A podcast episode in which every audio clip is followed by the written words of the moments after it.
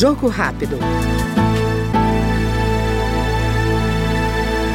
Coordenador da Frente Parlamentar em Defesa da Soberania Nacional, o deputado Patrus Ananias, do PT de Minas Gerais, reafirma o objetivo do colegiado em defender o patrimônio nacional e o fortalecimento da independência da política externa brasileira. Eu considero que agora, no governo do presidente Lula, nós estamos retomando o caminho da nossa independência, da nossa soberania, marcando a presença do Brasil no cenário internacional de uma forma independente e contribuindo né, para os temas relacionados com a paz no mundo, com a justiça. Mas eu penso que, historicamente, é, o Brasil foi um país, e, em certo sentido, continua sendo um país dependente.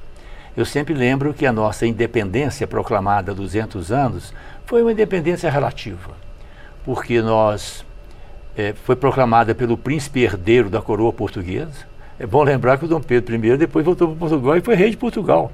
Né? E nós tivemos que pagar Portugal pela nossa independência.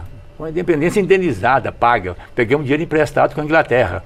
E começamos a ter a nossa dependência internacional do ponto de vista financeiro, de, de sermos devedores de grandes potências. Sim. E ao mesmo tempo que foram mantidas no Brasil políticas que não são dignas de um país soberano, como a escravidão. E nós sabemos que a escravidão tinha em torno de si uma série de questões que até hoje ainda não foram bem resolvidas no Brasil. A questão da concentração enorme da terra, terra urbana, terra rural, né?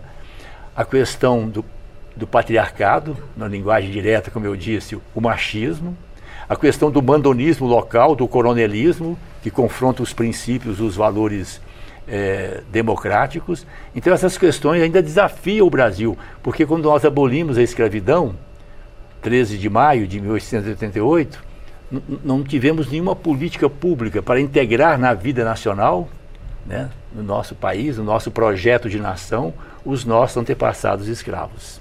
Nós ouvimos o deputado Patrus Ananias, do PT Mineiro, no Jogo Rápido. Jogo Rápido.